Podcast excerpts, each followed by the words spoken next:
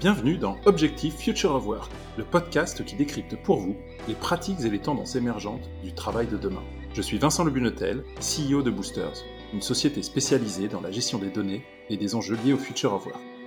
Nous accompagnons RH et dirigeants à comprendre comment évoluent les métiers au sein de leur organisation. Ainsi, ils peuvent adapter leur stratégie de développement RH aux enjeux de demain. Aujourd'hui, on va vous parler de l'engagement au travail. Alors pour aborder ce sujet, j'ai le plaisir de recevoir aujourd'hui Emmanuel Joseph Dailly. Depuis un peu plus de dix ans, Emmanuel s'intéresse aux mécanismes de l'engagement et aux neurosciences appliquées au monde de l'entreprise. Anthropologue de formation, elle a enseigné aux États-Unis et a travaillé au Proche-Orient avant de rejoindre le monde du conseil. Emmanuel est coach en développement personnel, consultante, chargée d'enseignement en grande école, mais elle est également directrice du lab recherche et prospective du groupe Juliette Sterwen. Elle est également auteure puisqu'elle a coécrit Développer l'engagement de vos collaborateurs en 2018 et puis Les talents cachés de votre cerveau au travail en 2019. Elle aime écrire puisqu'elle publie aussi régulièrement des, chroniques dans la Harvard Business Review au sujet du collectif, des émotions ou encore du leadership. Et on a vraiment la chance aujourd'hui de, recevoir Emmanuel qui va nous partager sa vision des moteurs de l'engagement professionnel dans le monde du travail de demain. Bonjour Emmanuel. Bonjour Vincent. Merci beaucoup de nous faire le plaisir d'être avec nous aujourd'hui. Merci à toi de ton accueil. Comme beaucoup de mes invités, finalement, tu, euh, es ce qu'on appelle une slasheuse. Euh, on, l'a vu dans la brève introduction que j'ai pu faire. Euh, tu es euh, multicasquette. Et, et, voilà, tu me disais en off, justement, que tu étais un petit peu au-delà des 100%, même dans, une vie complète dédiée au travail. Est-ce que tu peux peut-être venir colorer un peu le, le portrait que j'ai fait de toi et puis peut-être insister sur les moteurs qui t'ont poussé justement à t'investir dans, les projets euh, que tu as à la fois menés et ceux que tu mènes aujourd'hui? Oui, bien sûr. Euh, alors, en termes de moteurs, je pense que j'ai un peu toujours eu les mêmes. Euh, je, dirais que j'ai trois moteurs forts. que sont la compréhension des choses. J'aime comprendre et, analyser ce qui se passe et ce qui se joue. J'aime aussi être dans une forme d'action qui se prolonge aussi par de la, pollinisation. C'est pour ça que j'enseigne, euh, j'aime diffuser. Euh, c'est la raison aussi d'être de, l'écriture, d'une forme d'écriture. Et il y a un troisième moteur qui est euh, très transverse aux autres et qui a toujours été présent dans mon parcours, c'est le moteur d'impact positif. C'est d'avoir une action qui a du sens. Et, euh, et, un peu tout mon parcours euh, a été guidé par, par ces moteurs-là. Euh, moi, je viens d'une école de recherche qui est l'école des hautes études en sciences sociales, le HESS, qui est par essence un établissement très atypique parce qu'il incarne vraiment le, le projet d'un dialogue de toutes les sciences humaines et sociales. C'est assez révolutionnaire pour l'époque. Et, et, donc, il mêle vraiment des chercheurs, des étudiants du monde entier et cherche à comprendre une complexité euh, la complexité d'un environnement. Et c'est vraiment unique euh, dans, le champ universitaire français. Et j'ai découvert l'anthropologie à ce moment-là, en, entrant euh, dans l'école. Je suis, je suis cagneuse à l'origine et c'est aussi assez structurant de mon parcours. C'est structurant de ma manière de, travailler aujourd'hui. Et, et, cette découverte de l'anthropologie, ça a mêlé la recherche fondamentale et le terrain, puisque l'anthropologie, c'est une science sociale de terrain.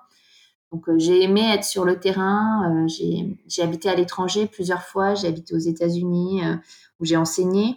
un peu par hasard, je suis, je suis arrivée là dans ce poste d'enseignement un peu par hasard. J'ai eu la chance aussi d'étudier là-bas. Puis j'ai été piquée assez vite par le virus de l'international, comme beaucoup. Et j'ai déménagé au Proche-Orient, où je travaillais dans une ONG sur la gestion de l'eau. Hein. Euh, donc l'eau au Proche-Orient, c'est un enjeu vraiment crucial. Donc euh, encore une fois, euh, proche du terrain. Et j'ai une sensibilité forte pour le développement durable. Qui, est aussi un levier d'engagement d'ailleurs, donc on, pourra, s'en reparler. Et puis, euh, pour la petite histoire, à ce moment-là, j'ai découvert les travaux de Michel Serres, qui euh, lit beaucoup écologie et politique, c'est-à-dire qui dit globalement que euh, si on veut sauver la planète, il faut s'intéresser à l'économie parce que c'est l'économie qui guide tout ça. Et j'ai eu envie de, euh, de me muscler sur ces sujets-là. Donc, je suis rentrée en France euh, avec un passage à HEC qui était aussi du coup complètement par hasard au final, faire de, de la finance, comprendre un peu mieux les enjeux financiers. Et puis, j'ai commencé dans le monde du conseil. Et euh, ça m'a plu et j'ai continué avec une envie de, de quand même euh, arriver à mêler des environnements qui se parlaient peu. tout l'environnement non lucratif des, des, ONG avec un impact positif, mais aussi l'environnement de recherche fondamentale qui parle peu au monde de l'entreprise et j'avais envie que les mondes se rencontrent. donc j'ai commencé à, à, publier, à réécrire réécrire parce que j'avais toujours écrit en tant que chercheur et, à publier du coup euh, des ouvrages dans la presse pour essayer de, penser les choses différemment et bien sûr toujours avec un côté très applicable à nos organisations. Oh, merci, j'ai déjà des, dizaines de questions qui me viennent en tête et je pense qu'on pourrait euh, euh, faire un podcast très long et, et d'y assez facilement. Dans ce que tu as mentionné, il y a peut-être deux, points sur lesquels j'aimerais revenir. la, première, c'est que tu as mentionné que tu avais euh, enseigné aux US, euh, tu enseignes aussi en France. Est-ce qu'il y a euh, une grande différence dans la façon d'enseigner culturellement entre ces deux pays? Absolument. et d'ailleurs, pour le partager, parce que je crois que c'est quelque chose de très intéressant à, entendre, j'ai fait des erreurs énormes dans mon enseignement aux, États-Unis parce que j'avais l'habitude d'un système très français où on évalue le résultat et, euh, et pas l'effort et pas l'engagement au travail. Et du coup, euh, j'ai une anecdote que je partage souvent euh, avec les apprenants que j'ai la chance de former ou bien avec mes étudiants. Et c'est une anecdote où j'avais un jour mis un, B à une étudiante qui est venue me voir en me disant Mais Emmanuel, pourquoi tu m'as mis B? Et moi, je lui ai répondu assez naturellement bah, C'était bien, le, le papier était bien, mais je pense que tu aurais pu mieux faire. Et elle m'a répondu quelque chose qui m'est resté. Elle m'a répondu, euh, mais je me suis beaucoup investie. Je me suis beaucoup engagée, j'ai beaucoup travaillé. Et, et, moi, naturellement, comme, une Française, c'est-à-dire comme on évalue euh, dans l'enseignement français, j'avais noté juste le résultat. J'avais pas fait attention à cet engagement, cet investissement, et au fait qu'on partait tous euh, de quelque chose de différent. Et que l'investissement au travail comptait aussi. Pour répondre à ta question, oui, l'enseignement est très différent dans l'audace que mettent euh, les, Américains à participer, euh, l'audace qu'ils ont à ne pas avoir peur euh, de se tromper, de faire des grandes théories sur les choses, ce qui peut paraître très impertinent pour nous Français, alors que je trouve que c'est un regain d'énergie incroyable. Et, et, tu sembles fasciné justement par cette, cette mentalité, ou en tout cas cette cette vitalité que tu as pu ressentir de la part des étudiants américains. Est-ce qu'il y a aussi des, euh, points positifs que tu souhaites noter peut-être dans la culture française ou auprès des, étudiants euh, qui, enseignent Alors, en France, on, développe de plus en plus euh, cette partie-là de, participation, de facilitation de la part de l'enseignant, c'est-à-dire de ne plus voir l'enseignant que comme un sachant, mais de le voir aussi comme un facilitateur d'apprentissage. Euh, et moi, j'aime enseigner de cette manière-là, c'est-à-dire de dire à mes étudiants, euh, c'est vous qui mettez en œuvre, euh, c'est vous qui tracez votre propre parcours, c'est vous qui décidez de votre rythme biologique aussi. Vous n'avez pas à rester assis sur une chaise toute la journée. si vous avez envie d'être debout, si vous avez envie de sortir à un moment donné, si vous sentez que vous n'êtes pas en, en, présence attentionnelle entière, faites autre chose pour euh, revenir en présence attentionnelle forte et être attentif à ce qui se passe. Faites ce que vous avez à faire et, revenez. Euh, il y a plein de choses qui se mettent en place aujourd'hui dans, l'enseignement euh, français et puis et puis on a aussi beaucoup d'humilité, ce qui nous apporte beaucoup de choses dans nos savoirs. C'est-à-dire que l'étudiant français, avant d'avoir sa thèse de doctorat, a beaucoup d'humilité face à ses apprentissages et du coup souvent une capacité de travail forte pas que au niveau de l'effort, mais aussi au niveau du résultat. On va, on va beaucoup marcher à la fierté du résultat. La deuxième chose, quand tu as présenté ton parcours qui, m'a marqué, tu as insisté deux fois sur euh, l'impact que positif que tu cherchais à avoir. Et, finalement, je t'interrogeais sur tes moteurs et tu as fait référence à ça en termes de quête de sens. Euh, justement, on traverse aujourd'hui une période assez mouvementé. On est euh, à la veille d'un deuxième confinement. Il y a cette crise sanitaire qu'on traverse depuis le début de, l'année 2020. Et on voit finalement que euh, beaucoup de questionnements s'opèrent euh, sur justement cette caisse de sens. pourquoi est-ce que je travaille Quelle est la, finalité de tout ça c'est pas un sujet nouveau. Hein. il y a beaucoup d'études et d'articles qui mettent en avant justement cette, prise de conscience, mais elle semble exacerbée cette année. Qu'est-ce qu'on peut faire finalement de, cette quête de sens et est-ce que selon toi, c'est quelque part la clé de l'engagement au travail de demain? Alors, ce qu'il faut savoir, c'est que le besoin de sens, il fait partie de nous. on en a besoin, enfin notre cerveau a besoin de sens et de déceler le sens pour sa survie. donc c'est vraiment un besoin neurologique. Euh, c'est pas que une lubie, euh, c'est pas que euh, quelque chose qui apparaît soudainement. on a tous ces gènes en nous de recherche de sens. Et, dans notre cerveau, il y a quelque chose qui s'appelle le cortex singulaire. Et ce cortex singulaire, il va chercher en permanence le sens. Et s'il veut du sens, ce cerveau qu'on a tous, c'est parce que ça lui permet de comprendre l'environnement dans lequel il vit et surtout de réduire l'incertitude sur son futur parce que le cerveau n'aime pas l'incertitude.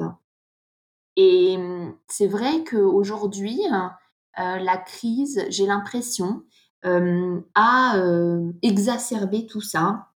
Et euh, Sébastien Boller, qui est le rédacteur en chef de Cerveau et Psycho, qui est un magazine de grande qualité, que je recommande fortement, et qui a écrit notamment un ouvrage récent qui s'appelle Will Sense, euh, Sébastien Bauer, il nous dit, nous sommes des êtres de sens dans un monde qui n'a aucun sens.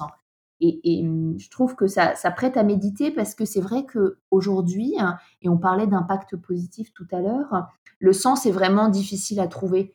Euh, si on regarde autour de nous, euh, globalement, on, vit vraiment à crédit sur la planète. Ça, on le sait, mais on sait aussi que le jour du dépassement, cette année, c'était vers la fin août, je crois que c'était le 22 août, 2020 euh, et qu'à cette date, on avait déjà dépensé l'ensemble des ressources que la Terre pouvait générer en un an. Euh, donc, que la Terre pouvait régénérer en un an. Donc, euh, tous les mois suivants, c'était des mois déjà à crédit. Hein. et même à l'échelle individuelle, on expérimente vraiment ce qui est en train de se passer autour de nous, parce qu'il fait 45 degrés en été, on se baigne en Méditerranée en plein hiver. Donc, on déplore tout ça, mais on a du mal à faire changer les choses. et pire encore, notre cerveau parce qu'il comporte certains archaïsmes du temps passé, est vraiment en train de scier la branche sur laquelle il est assis, parce qu'il joue parfois contre son camp. Euh, c'est-à-dire qu'il euh, va nous pousser euh, dans des travers qui vont faire qu'on va avoir du mal à trouver le sens. Typiquement, il va nous pousser à surconsommer, il va nous pousser vers les écrans, à des ruptures d'attention, euh, vers la digitalisation excessive, vers une quête de sens euh, permanente. Donc euh, c'est un peu antithétique puisqu'il veut toujours plus, ce cerveau-là. C'est une glande du cerveau qui s'appelle le striatum qui le pousse à vouloir toujours plus et à ne pas se satisfaire. Donc on est dans un paradoxe. On est dans un paradoxe parce qu'on est des êtres de sens et qu'on en manque actuellement et que pour s'engager quelque part et pour se lier émotionnellement, on a besoin de ce sens-là et, que l'utilité collective à un projet global est quelque chose de fondamental euh, pour qu'on soit fier de nous-mêmes. Donc c'est pas en tout cas une notion générationnelle, il n'y a pas de prisme à ce niveau-là. La quête de sens, elle est tout aussi importante qu'on entre sur le marché du travail ou euh, qu'on soit proche de la retraite. Euh, alors, la quête de sens existe pour chaque être humain, c'est-à-dire que le cerveau est conçu comme ça. Et la question des générations, pour moi, est une vraie question euh, intéressante euh, dans les débats qu'on peut avoir autour de ces générations, parce que finalement, euh, on, est toujours le jeune de quelqu'un. Et je trouve assez fascinant sur les générations de savoir que cinq siècles avant Jésus-Christ, on retrouvait des paroles de Socrate qui décrivaient une jeunesse mal élevée, ingérable, qui se moquait de l'autorité, qui avait plus aucun respect pour les choses parce que c'est des paroles qu'on entend aujourd'hui encore sur les millennials, sur cette génération Y. Et, le signe de cette génération Y, c'est la génération du Y. C'est pour ça que ça a été appelé génération Y, parce que c'est une génération qui questionne, euh, et qui questionne aussi parce que l'accès à l'information est partout. On a parlé de la digitalisation euh, partout qui se répand de plus en plus. Et du coup, euh, la réponse au why peut être instantanée et en même temps peut souvent être questionnée. Justement, on parle de la quête de sens. Finalement, ce qui nous intéresse aujourd'hui, c'est de regarder euh, marché du travail et, notamment cette notion d'engagement en entreprise. C'est vraiment un terme qu'on a beaucoup entendu ces dernières années. Euh, il y a tout un tas de boîtes aujourd'hui qui, qui vont aider justement les directions RH et les directions générales à mesurer le coût de l'entreprise au travers de d'enquêtes de, de satisfaction, d'engagement survey. Aujourd'hui, qu'est-ce que c'est finalement que cet engagement? À quoi ça correspond cette notion? Et est-ce que c'est finalement différent de la notion de motivation? Alors, euh, c'est un grand débat que, que j'ai eu avec mon co-auteur quand on a écrit Les talents cachés de votre cerveau, parce que dans le cerveau, motivation et engagement, c'est la même chose. Euh, ça fait partie de ce qu'on appelle les motivations intrinsèques et les motivations extrinsèques, et le circuit de la récompense qui nous pousse à chercher des récompenses euh, par chaque action que, l'on mène. Néanmoins, en entreprise, motivation et engagement sont deux choses très différentes. Euh, parce que motivation, ça vient de movere. Donc movere, c'est se mettre en mouvement, c'est la dynamique. C'est un moteur intérieur finalement, la motivation qu'on a, et qui est propre à chacun et qui relève plutôt de l'intime. Euh, je peux euh, aimer écrire, je peux aimer faire de la recherche, aimer la data, voilà, ça fait partie de moteurs, voilà, de choses qui nous nourrissent. L'engagement, c'est quelque chose qui est lié à quelque chose. Typiquement, engagement, ça veut dire mettre en gage. Donc, il y a cette notion de lien, euh, de lien enfermant, d'ailleurs, euh, dans l'étymologie. Et mettre en gage, ça peut vouloir dire qu'on se lie à une structure, à un manager, à une marque, euh, à une équipe. Donc, on peut être extrêmement motivé par ce qu'on fait et pas du tout lié à une équipe, à une marque. typiquement, euh, on peut euh, euh, aimer écrire, mais qu'on publie chez Flammarion, Erol ou Gallimard, ça peut être la même chose. On peut aimer faire du marketing, mais qu'on en fasse chez L'Oréal ou chez Amora, ça serait pareil. du coup, ça, c'est de la motivation, mais pas de l'engagement. Très clair. Justement, aujourd'hui, on va, on a évoqué qu'il y avait très probablement une, quête de sens accrue euh, mais on va parler aussi, euh, je ne sais pas si c'est antinomique d'ailleurs, mais d'une crise de l'engagement. Et est-ce que finalement ce, rapport qu'on a à l'entreprise, peut-être cette, euh, perte d'engagement, est quelque chose auquel il faut s'attendre pour le, monde du travail de demain? Alors, cette crise de l'engagement, elle est annoncée surtout par les sondages de l'Institut Gallup. Et les derniers sondages datent déjà d'il y a plusieurs années. Hein. Euh, et il y a une certaine controverse autour de ces chiffres, donc ils sont à prendre avec précaution, hein, parce que Gallup peut être à la fois juge et parti, parce que euh, au-delà de la mesure de l'institut de sondage, il y a aussi un groupement qui accompagne euh, l'engagement, donc qui accompagne les problématiques d'engagement. Donc il y a des séparations très nettes à faire pour s'assurer de l'éthique et de la fiabilité des chiffres. Euh, néanmoins, ils confirment quand même ces chiffres euh, une tendance et ils sont assez affolants hein, quand on regarde les chiffres de, l'Institut Gallup, euh, qui parle de 6% d'engagement en 2017 et de 25% des gens qui seraient capables de parler négativement, voire de nuire aux intérêts de leur entreprise. donc ça fait peur. Hein. donc il y a une notion assez anxiogène. D'accord, mais qui serait capable de parler négativement, mais au préalable, tu parlais de 6% seulement d'engagement? D'engagement, 6%, absolument. C'est-à-dire des gens qui vont se lever le matin et euh, qui vont se dire euh, super, je suis, je suis content d'aller d'aller au boulot.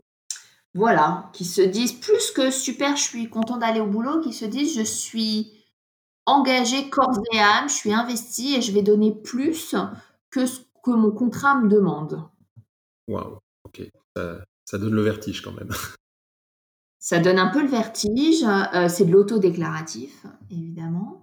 Euh, ça donne un peu plus le vertige encore quand on sait que euh, une personne désengagée, c'est l'équivalent à peu près de d'un tiers de TP en moins, si on essaye de rationaliser un peu. Donc trois personnes désengagées, ça serait un ETP en moins dans une entreprise. donc ça donne envie d'investir sur l'engagement. Néanmoins, l'engagement, c'est une notion qui est en train de changer et c'est une notion vraiment protéiforme. Et la crise est passée par là et la crise qu'on vit va, bouleverser euh, ce qu'est l'engagement, je crois. Parce que euh, les gens n'ont plus envie de se sentir euh, privés de liberté. Et aujourd'hui, l'engagement comporte une certaine privation de liberté parce qu'on a un contrat généralement d'exclusivité avec son employeur, euh, qui n'est pas bilatéral d'ailleurs, euh, c'est-à-dire qu'il euh, y a une notion de réciprocité nécessaire dans l'engagement. Pour se sentir engagé vis-à-vis de son entreprise, il faut qu'on sente son employeur engagé vis-à-vis de, nous, de chacun. or, l'employeur peut avoir une multitude d'activités quand le salarié n'est engagé qu'auprès de, de son employeur, euh, généralement. parfois même, il a des clauses euh, qui l'empêchent, même une fois qu'il est parti, d'aller travailler ailleurs. Donc, il y, a, une certaine privation de liberté dans ce qu'est l'engagement aujourd'hui, qui demande euh, un alignement sur les valeurs de l'entreprise, qui semble nécessaire, mais aussi une notion de responsabilisation, une notion de lien social fort. C'est tout ça qu'on mesure quand on mesure l'engagement. Et aujourd'hui, les gens ont, des envies euh, variées et beaucoup plus hybrides. Euh, donc, c'est fort probable qu'on s'oriente vers ce que j'aime bien appeler le polyengagement, c'est-à-dire une notion plus ouverte de l'engagement, plus protéiforme, euh, qui puisse permettre aux salariés de nourrir des aspirations multiples euh, soit parce que l'entreprise a l'intelligence de savoir utiliser ses compétences et ses aspirations multiples, soit parce que l'entreprise aura l'intelligence de laisser son salarié les utiliser à l'extérieur dans un cadre qui reste acceptable en termes de dynamique de travail. Justement, tu as, certainement des recettes dans ton livre les, talents cachés de votre cerveau au travail. Tu parles justement des, différents moteurs qui existent. Moi, je t'ai interrogé sur les tiens. Euh, euh, en début euh, d'épisode. Euh, est-ce que tu peux peut-être livrer pour nos auditeurs quelques-unes de ces pistes ou quelques-uns des moteurs qui pourraient essayer d'activer justement dans leur quotidien pour favoriser cet engagement et puis peut-être pour, pour faire augmenter ce chiffre de 6% qui me, qui me scotche un peu.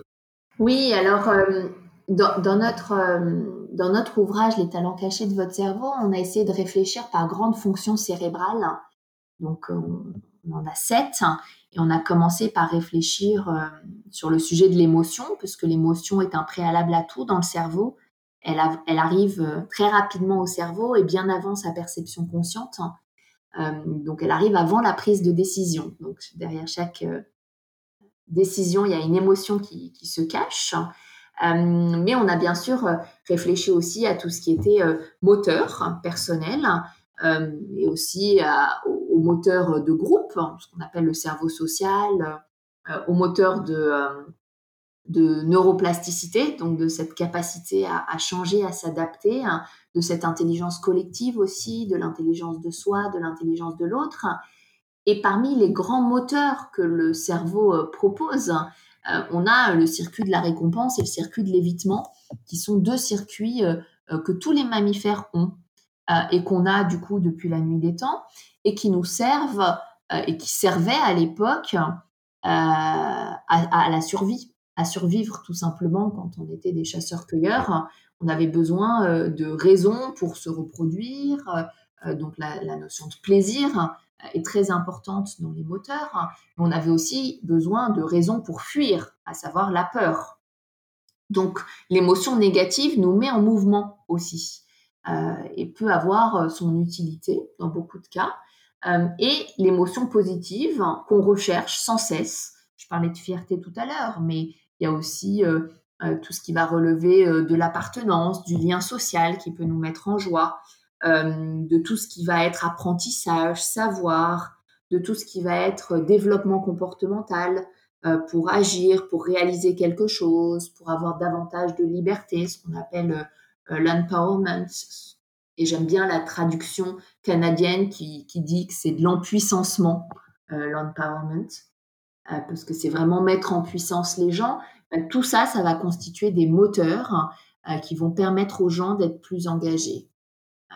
et évidemment, il y a un moteur managérial fort qui repose sur une forme d'exemplarité, mais mais qui n'est pas juste une injonction, c'est-à-dire qui se patine aussi. Chacun peut être exemplaire euh, à sa manière avec son équipe, mais il y a quelque chose vraiment de l'ordre de l'exemplarité qui se joue dans, le management de proximité parce que euh, euh, tout simplement dans notre, dans notre cerveau, on a ce qu'on appelle des neurones miroirs qui s'active en réponse à l'émotion de l'autre.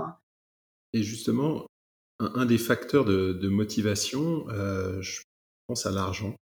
Je pense qu'on est passé d'une société qui était relativement transactionnelle, où finalement on travaillait pour gagner de l'argent, pour ensuite satisfaire à des besoins personnels.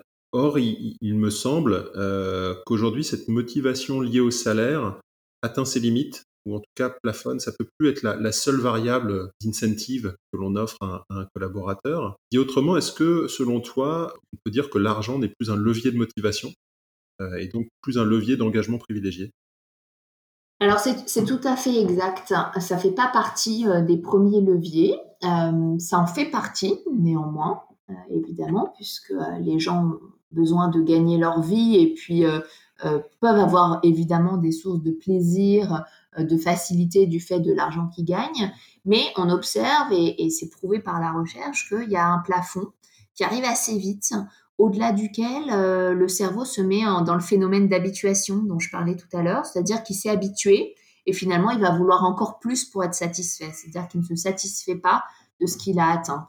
C'est pour ça que pendant longtemps on a lu que euh, euh, les, enfin, les conséquences d'une augmentation ne duraient que quelques semaines et au-delà de ça, le salarié euh, euh, s'habituait. Mais l'argent fait partie de ce qu'on appelle les motivations extrinsèques, donc extérieures à nous, et les motivations qui sont plus durables, c'est-à-dire qui vont être plus ancrées, c'est la satisfaction qu'on se crée soi-même. Il y a un modèle qui est intéressant, qui est le modèle de Deci et Ryan, qu'on utilise beaucoup quand on parle de motivation. C'est un un modèle qui montre euh, que finalement, euh, euh, c'est vraiment en allant chercher à l'intérieur de nous dans des choses qui vont nous nourrir en termes de développement, en termes de liens, en termes de savoir, en termes d'appartenance à une structure, qu'on va être le plus épanoui. C'est un modèle qui, qui dit qu'il y a la relation à l'autre et l'appartenance, la compétence et l'autonomie, qui sont les trois grands piliers euh, de motivation interne qui nous nourrissent au-delà des motivations externes comme l'argent et le salaire et le bonus, euh, qui sont plus éphémères. Il y, a une autre notion qui, euh, qui me semble intéressante, peut-être, tu pourrais en dire un mot, c'est la notion d'équité. Là-dessus, donc, John Stacy, qui est un, psychologue américain, dit qu'on a souvent tendance finalement à comparer. On va finalement comparer la contribution qu'on va recevoir avec les bénéfices qu'on va, qu'on va pouvoir en tirer. Euh, mais on va regarder aussi comment nos collègues, finalement, euh, sont rétribués quelque part, comment est-ce qu'ils sont traités. Et puis, ça va devenir un benchmark pour nous. Est-ce que c'est aussi euh, finalement une source d'engagement potentiel, ça? Est-ce que est tu as un avis sur la question? Alors, en, anthropologie, on dit que l'homme est un coopérateur conditionnel.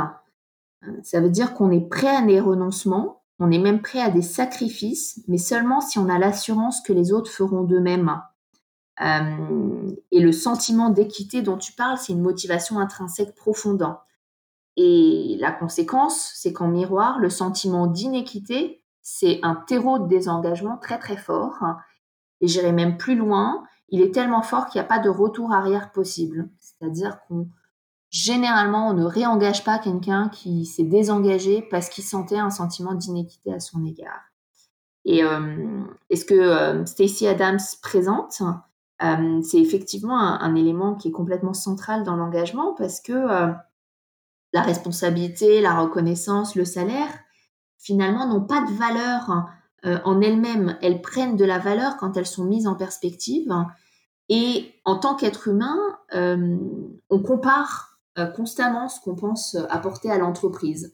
Donc il y a, constamment une, une balance qui est faite entre ce qu'on pense apporter à l'entreprise, donc que ce soit euh, nos performances ou nos compétences, et de l'autre côté, ce qu'on retire de ces contributions. Donc ce qu'on retire de ces contributions, ça peut être euh, des conditions de travail, de la reconnaissance, du salaire, et, et, du coup, on se compare également constamment aux gens, alors à l'intérieur de l'entreprise ou sur le marché. Et toute la complexité euh, du sentiment d'équité, c'est qu'il est complètement subjectif, donc c'est juste un ressenti. Et en France, on est dans une culture de grande discrétion par rapport à ces sujets de revenus. Et donc, ce que fait notre cerveau, c'est qu'il imagine. Euh, Donc, il va imaginer des choses, ou bien il va se comparer, mais avec des éléments comparatifs à l'extérieur de l'entreprise. Est-ce que tu penses du coup que ça serait vertueux qu'on s'ouvre à plus de transparence? Alors, ça peut être un élément euh, intéressant, c'est quelque chose euh, sur lequel euh, je réfléchis. récemment, je demandais à un groupe de dirigeants s'ils avaient connaissance des salaires des uns et des autres, et ils m'ont répondu bien évidemment que non. Euh, et euh, du coup, je leur ai demandé comment vous savez si, vous, si le salaire est équitable, du coup? Et la réponse a été on, lit des revues et on en parle à nos amis à l'extérieur de l'entreprise qui sont du coup dans d'autres entreprises. Donc on ne compare pas à ISO périmètre. Euh, donc il y a quelque chose d'intéressant dans ce rapport à l'argent et à la transparence. Certaines entreprises euh, ont ouvert ça, c'est-à-dire ont ouvert euh, le partage des grilles de salaire, euh, les discussions autour des augmentations. Et c'est quelque chose qui, qui, peut se regarder, voilà, qui peut s'observer, voir quelle vertu ça peut avoir. C'est pas quelque chose d'inintéressant en tout cas. J'ai en tête des sociétés comme Alan, par exemple, qui, qui, sont très vertueux sur le principe de transparence. Plus de mal à avoir des exemples en tête de, grandes sociétés. T'en as euh, spontanément qui viennent? Alors, dans les grandes sociétés, c'est pas du tout des choses qui se font. Euh, ça reste très confidentiel. Euh, et, pas seulement confidentiel en termes RH, les gens n'en parlent absolument pas entre eux non plus. Et ça, c'est très culturel. Alors justement, dans, la culture, on, a reçu Stéphanie Fraise lors d'un précédent épisode Stéphanie, qui est en, charge de, tout l'aspect euh, talent management euh, chez Blablacar. Euh, et Stéphanie nous parlait des soft skills en général, mais on a aussi abordé la, notion de l'intelligence émotionnelle dans, le monde professionnel de demain. et justement, cette, intelligence émotionnelle, est-ce que tu penses qu'elle va avoir un effet important au sein des entreprises? Alors, quand on parle d'intelligence émotionnelle, moi, j'aime bien essayer de rappeler euh, ce qu'est une émotion, c'est-à-dire euh, d'où ça vient l'émotion. Et l'émotion, euh, ça vient vraiment de... Elle, est arrivée en nous très très tôt, hein, avant l'apparition du langage, et elle est apparue pour nous permettre de sélectionner les informations qui allaient être importantes pour nous pour survivre. Hein. Donc, on est sur un mécanisme extrêmement ancien. Donc, pour survivre, pour nous développer et pour nous reproduire, qui était euh, des qu'on devait faire euh, à l'époque, ce qui nous permettait aussi d'éviter les menaces et de rechercher ce qui allait nous faire du bien. Donc l'intelligence de, de l'émotion, c'est quelque chose d'assez complexe finalement, puisque l'émotion est un processus très archaïque dans le cerveau euh, qui va nous alerter face à une situation, donc il va nous donner une information, mais qu'on a peu appris à écouter, alors qu'elle est là depuis très longtemps, parce que notre culture nous l'a peu appris aussi. Euh, c'est pas quelque chose qu'on développe euh, à l'école euh, du tout. C'est pas forcément quelque chose qu'on qu'on verbalise beaucoup. et il y a finalement assez peu de d'exercices, de littérature et d'apprentissage pour les enfants, même si ça se développe de plus en plus, pour euh, apprendre finalement à se servir de l'émotion comme un levier de performance. Et souvent, quand on parle émotion, on reste dans un, un, un chemin qui est effectivement proche des soft skills. J'ai même envie de manière un peu provocatrice de dire un peu féminin, alors que on sait aujourd'hui, et des prix Nobel euh, l'ont montré, qu'il n'y a pas une seule décision sans une émotion derrière et que euh, le marché est extrêmement émotionnel en lui-même. Justement, des décisions, on est amené à, en prendre de plus en plus, que ce soit individuellement ou collectivement. Euh, nous, on s'attache chez Boosters à, adresser les notions du future of work, donc de l'évolution notamment du monde professionnel, et qui par définition va être, va être incertain et, va donc de pair avec, euh, avec de nombreux changements. Euh, on sait que le cerveau a, des capacités d'adaptation. La preuve, on est encore vivant. Pourtant, on constate justement que l'humain est quand même, euh, je ne sais pas s'il y a un âge à partir duquel on, devient de plus en plus résistant à ces changements, mais qu'est-ce que tu peux nous dire justement sur, sur cette capacité d'adaptation qui, à mon sens, est une des compétences clés dans ce qu'on appelle les soft skills pour pouvoir évoluer sereinement dans notre monde actuel Oui, je, partage ça en neurosciences, c'est ce qu'on appelle la neuroplasticité. c'est notre capacité à nous adapter, à changer. Hein. pour répondre à la question de l'âge, on sait aujourd'hui que jusqu'à la fin de notre vie, on peut être extrêmement plastique parce que le cerveau est un muscle, donc le cerveau se développe en fonction de l'exercice, hein, c'est de la persévérance. Donc euh, j'aime bien montrer des exemples euh, de marathon, d'alpinisme en montagne si on cherche une image visuelle. Euh, parce que il s'entraîne. Hein. Voilà, plus on l'entraîne, plus le cerveau s'entraîne, plus il va être rapide, plus il va être actif. Et néanmoins, le cerveau, quand on lui parle changement, il voit rouge. Et pourquoi il voit rouge? Parce qu'il est extrêmement consommateur d'énergie. Et parce qu'il est extrêmement consommateur d'énergie, il est extrêmement paresseux. Et pourquoi il est paresseux? Parce que quand on se lève le matin et quand on met un pied en dehors du lit, on a déjà consommé 25% de notre énergie corporelle juste parce que le cerveau existe. Donc, quand on lui dit quelque chose va changer, tu vas devoir changer, le cerveau se dit, je vais déconstruire des, circuits neuronaux, peut-être que j'ai mis longtemps à construire, et en plus, je vais devoir en reconstruire d'autres par-dessus. Donc, ils cherchent à éviter ça à tout prix. Donc, les freins au changement, finalement, sont assez biologiques et assez humains. Et euh, la, manière d'y remédier, elle est multiple euh, et elle est très liée à l'émotion aussi, puisque souvent, ce qui fait bloquer les processus de transformation, c'est avant toute chose la partie subjective, c'est-à-dire c'est la manière dont on perçoit la transformation quand quelque chose de négatif plus que quelque chose de positif et aussi parce que parfois c'est le cas.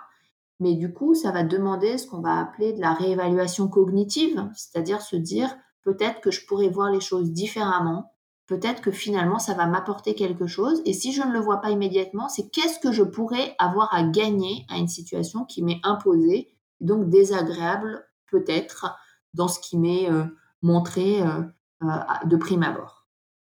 Super. Écoute, on, a, euh, on a évoqué là depuis le début de, cet entretien la quête de sens, la crise de l'engagement, ou en tout cas on est revenu sur ce qui pouvaient être les, moteurs de l'engagement par opposition à, la motivation. Euh, j'ai beaucoup aimé ta, notion sur ta précision sur, sur l'émotion. Je t'interrogeais sur l'intelligence émotionnelle et, tu m'as fait prévaloir qu'il y avait un mot qui était quand même assez critique dans ce terme et que euh, il n'y avait pas aujourd'hui de, prise de décision sans émotion. Et cette notion de changement qu'on vient juste d'aborder, elle, est euh, pour moi vraiment, euh, elle conditionne l'évolution du monde dans lequel on est. Et, face à ce changement, face à cette crise de l'engagement, cette quête de sens, quel est selon toi le rôle des directions générales et quel est d'autant plus le rôle d'une direction RH Alors, je, crois que les, directions RH sont par essence euh, intéressés par euh, l'humain, euh, sont composés de professionnels empathiques et, du coup ont envie d'accompagner ça, c'est-à-dire c'est l'engagement dans la fonction RH au départ vient de là et je pense que il faut que les fonctions RH au sens large et que la fonction RH puisse penser en prospective.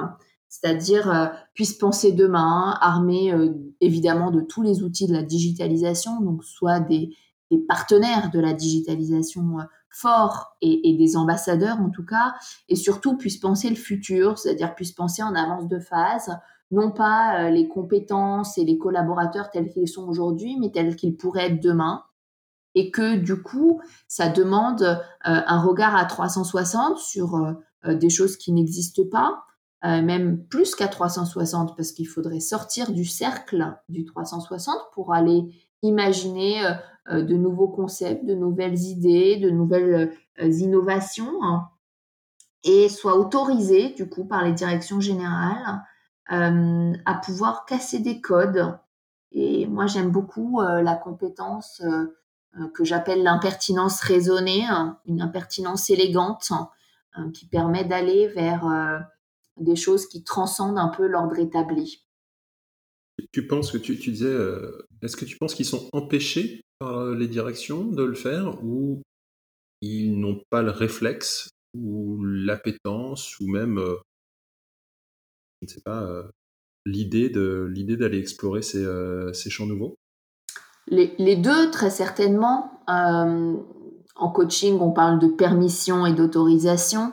Il faut qu'on nous les donne, mais il faut aussi qu'elles soient réelles. Il faut en avoir l'appétence, mais pour ça, il faut aussi casser certains biais de recrutement qu'on a peut-être beaucoup dans la fonction RH, puisque euh, on est souvent sur euh, une fonction euh, que moi je perçois comme assez homogène en termes de recrutement. J'ai des étudiants qui sont en spécialité RH et je trouve toujours intéressant les profils qui sont plus atypiques, c'est-à-dire peut-être qu'ils vont avoir une empathie un peu moindre, un sens de la performance qui va être accru, des des, partenaires business, c'est-à-dire un sens business, je trouve intéressant pour la fonction RH. Euh, et, la fonction RH se transforme et se métamorphose euh, en ce moment parce qu'elle y est contrainte et, on en voit toute l'utilité. C'est-à-dire que la crise a révélé aussi le, besoin d'avoir des partenaires RH euh, qui soient vraiment des partenaires.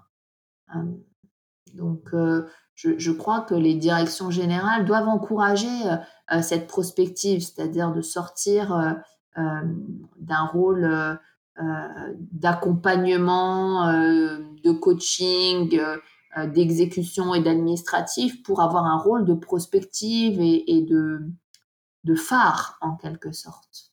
On, a reçu, on a reçu récemment Isabelle Rouen qui a publié un ouvrage qui s'appelle Les métiers du futur et dans lequel elle imagine un métier qui serait celui de neuromanager. Euh, un neuromanager en entreprise. Qu'est-ce que c'est que ce métier? Euh, C'est un métier qui a recours justement au principe de neurosciences afin justement d'aller identifier euh, le rôle des émotions dans le processus de décision et, détecter quand et comment ces émotions vont se déclencher. Et bien sûr, le but, ça serait de mieux maîtriser les, changements dans les organisations et tous les blocages qui vont avec. Est-ce que tu penses, toi justement, qui es anthropologue, qui t'appuie sur, sur les neurosciences, euh, que ce sont euh, finalement des compétences dont devraient euh, s'enrichir les, directions RH ou peut-être même au sens plus large les managers en entreprise? Alors d'abord, j'aime beaucoup le, livre d'Isabelle parce que je trouve que ça nous projette dans quelque chose qui est tout bientôt, c'est-à-dire les métiers du futur. On a presque envie de se dire qu'ils vont arriver là très bientôt et, du coup, je trouve ça passionnant euh, d'imaginer les métiers que nos enfants euh, euh, feront plus tard. Le métier de neuromanager, je ne sais pas s'il existera tel quel, mais en tout cas, les neurosciences nous offrent des opportunités infinies de mieux connaître notre machine intérieure et du coup de manager avec plus de lucidité sur nous-mêmes. Et je, porte une conviction très forte, c'est qu'on ne peut pas manager des gens si on ne se manage pas soi-même, et que se manager soi-même, c'est déjà extrêmement difficile. Euh, et souvent, les managers sont arrivés dans la fonction managériale par souci de progresser dans la hiérarchie, hein, de progresser dans l'organisation, et pas parce qu'ils avaient une appétence pour encadrer d'autres personnes. Parce que encadrer de l'humain, c'est très complexe. C'est très difficile, il n'y a pas les réponses à tout. Souvent, on est face euh, à des blocages, souvent on est face à des incompréhensions parce que chacun a son référentiel, son éducation, sa vision des choses et de la vie et du monde. Et on est quand même sur des mécanismes euh, qui euh, ne sont pas toujours limpides. donc, mieux comprendre la manière dont on pourrait optimiser nos décisions, nos liens, euh, nos travaux collaboratifs, quelque chose euh, que les neurosciences nous apporteront euh, de manière certaine. Et ce rapport à l'émotion sera aussi un critère très différenciant face à l'IA demain. L'intelligence artificielle aura beaucoup de pouvoir, mais pour l'instant, elle n'a pas le pouvoir de ressentir des émotions elle-même. Et du coup, on a un petit cran d'avance sur ça. Tout à fait. On vient notamment de travailler sur une étude sur l'automatisation et son impact sur l'évolution des métiers. Et on voit très clairement que les métiers qui requièrent de mobiliser davantage de compétences dites soft et donc de faire appel à l'émotion sont bien plus préservés que euh, ceux, bien sûr, qui, euh, mobilisent des compétences euh, techniques plus, plus primaires. On parlait tout à l'heure en intro de, la crise sanitaire. Il y a une autre notion, moi, qui me, fascine, qui est celle du télétravail. C'est vrai que on a tous été projetés dans, cette, enfin, beaucoup d'entre nous avons été projetés à, télétravailler. c'est plus facile, bien sûr, pour pour certains d'entre nous parce que nos métiers nous le permettent de façon plus facile et puis qu'on y est déjà peu ou prou habitué. Pour autant, ce qu'on a aussi vu avec cette vague d'adoption du télétravail, c'est que ça a engagé, ça a entraîné des, phénomènes de surengagement. Donc, on parlait tout à l'heure d'une crise de l'engagement. Là, c'est un petit peu la, tendance inverse avec des gens qui travaillent euh, potentiellement encore plus, qui ont du mal à se déconnecter. Est-ce que finalement, euh, c'est à ça qu'il faut c'est ce à quoi il faut s'attendre dans le dans le monde du travail de demain? Et quel est ton, ton avis sur la question? Alors, sur le surengagement, j'ai coutume de dire que quand on se surengage quelque part, on se désengage quelque part ailleurs. Euh, parce que les journées n'ont que 24 heures. Et aussi parce que je crois que euh, on a des difficultés en présence attentionnelle et que c'est vraiment euh, une des gros grosses problématiques du siècle et que, que, la capacité attentionnelle sera la compétence clé de demain, à savoir qu'on essaye de faire plein de choses en même temps euh, donc de télétravailler, mais en même temps de faire autre chose, euh, de cuisiner, d'être au téléphone, euh, de gérer un rendez-vous et puis en même temps de répondre à un email. Or, on sait que le cerveau n'est pas multitâche. ni le cerveau des femmes, ni le cerveau des hommes d'ailleurs. et sur cette question du télétravail, du coup, en termes de surengagement, on dépasse souvent nos horaires. Mais ce qui va être intéressant dans le télétravail, c'est, je crois, euh, j'ai l'impression, la manière dont il va se réorganiser, c'est-à-dire le télétravail de 9h à 18h, n'a plus aucun sens euh, aujourd'hui. Ce qui va être intéressant, c'est la notion d'intention positive dans le travail, et puis après la flexibilité qui va permettre aux gens de s'organiser comme ils le souhaitent, et du coup d'avoir une meilleure qualité de vie. S'ils veulent travailler en horaire décalé, ils le pourront. Néanmoins, euh, il y a cette question d'asynchronicité, c'est-à-dire euh, si on n'est que sur du temps asynchrone avec ses collègues, c'est-à-dire si euh, toi Vincent tu travailles avec moi mais que toi tu travailles le jour et que moi je travaille la nuit, on va avoir des problèmes à communiquer. Hein. donc il va falloir repenser le télétravail pour penser des plages synchrones, des plages asynchrones, pour penser ce que veut dire la confiance aussi dans le travail ce que veut dire être joignable, euh, ce que veut dire la transparence des agendas, ce que veut dire la vie privée aussi et le droit à la déconnexion. Tout ça doit se repenser, euh, je crois, à la lumière de ce qu'on est en train de vivre. Euh, pour l'instant, on essaye beaucoup de plaquer le modèle ancien, c'est-à-dire le modèle du télétravail un peu classique, tant bien que mal, sauf qu'on est dans un télétravail contraint plus qu'un télétravail choisi, qui ne convient du coup pas à tous. Encore des, beaux challenges devant nous, mais en tout cas, ce sont tout autant de questions euh, passionnantes sur lesquelles, euh, sur lesquelles s'atteler. Peut-être en, guise de conclusion, euh, apporter, apporter quelque chose de, pratique aux, auditeurs. Est-ce que tu pourrais peut-être nous aider à nous interroger sur les questions qu'on pourrait se poser à nous-mêmes pour connaître nos propres moteurs et, améliorer notre, notre bien-être professionnel de demain? Alors, j'aurais envie de proposer une question de coach qui est une question d'Uchronie. L'Uchronie, c'est un exercice qu'on fait beaucoup en coaching, qui est un exercice de projection dans le futur. Et je trouve que c'est intéressant pour chacun de se dire, euh, voilà, on est aujourd'hui euh, le 29 euh, octobre 2020. Projetons-nous. On imagine qu'on est le 29 octobre 2021. où est-ce que j'ai envie d'être? Qu'est-ce que j'ai envie de faire? Qu'est-ce que j'ai envie d'avoir apporté? Et on peut euh, faire cet exercice à l'échelle d'un an, mais aussi à l'échelle de 5 ans, de 10 ans, et pourquoi pas de s'imaginer lors de son pot de retraite euh, et de se dire, voilà, euh, qu'est-ce que j'ai envie que mes collègues disent de moi mon pot de retraite Mes collègues, mes amis, voilà, qu'est-ce que j'ai envie d'avoir fait Qu'est-ce que j'ai envie d'avoir accompli Qu'est-ce qui est important pour moi.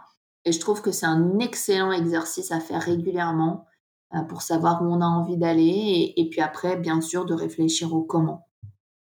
Très bien. Écoute, euh, ça va nous permettre à tous de, nous interroger et cette introspection euh, qui m'est chère personnellement. Peut-être pour conclure, j'ai quelques questions récurrentes que, j'aime poser à mes invités. je pense que la première, tu y as déjà plus ou moins répondu. J'aime comprendre finalement ce que mes, invités pensent être les enjeux actuels et à venir de la fonction RH. Tu nous as beaucoup parlé de, dimension prospective, la capacité à, aller même au-delà de, du 360 et, et, de comprendre finalement comment vont évoluer les métiers, les rôles, les besoins de l'entreprise et des individus qui la composent. Est-ce que tu vois d'autres enjeux pour cette fonction RH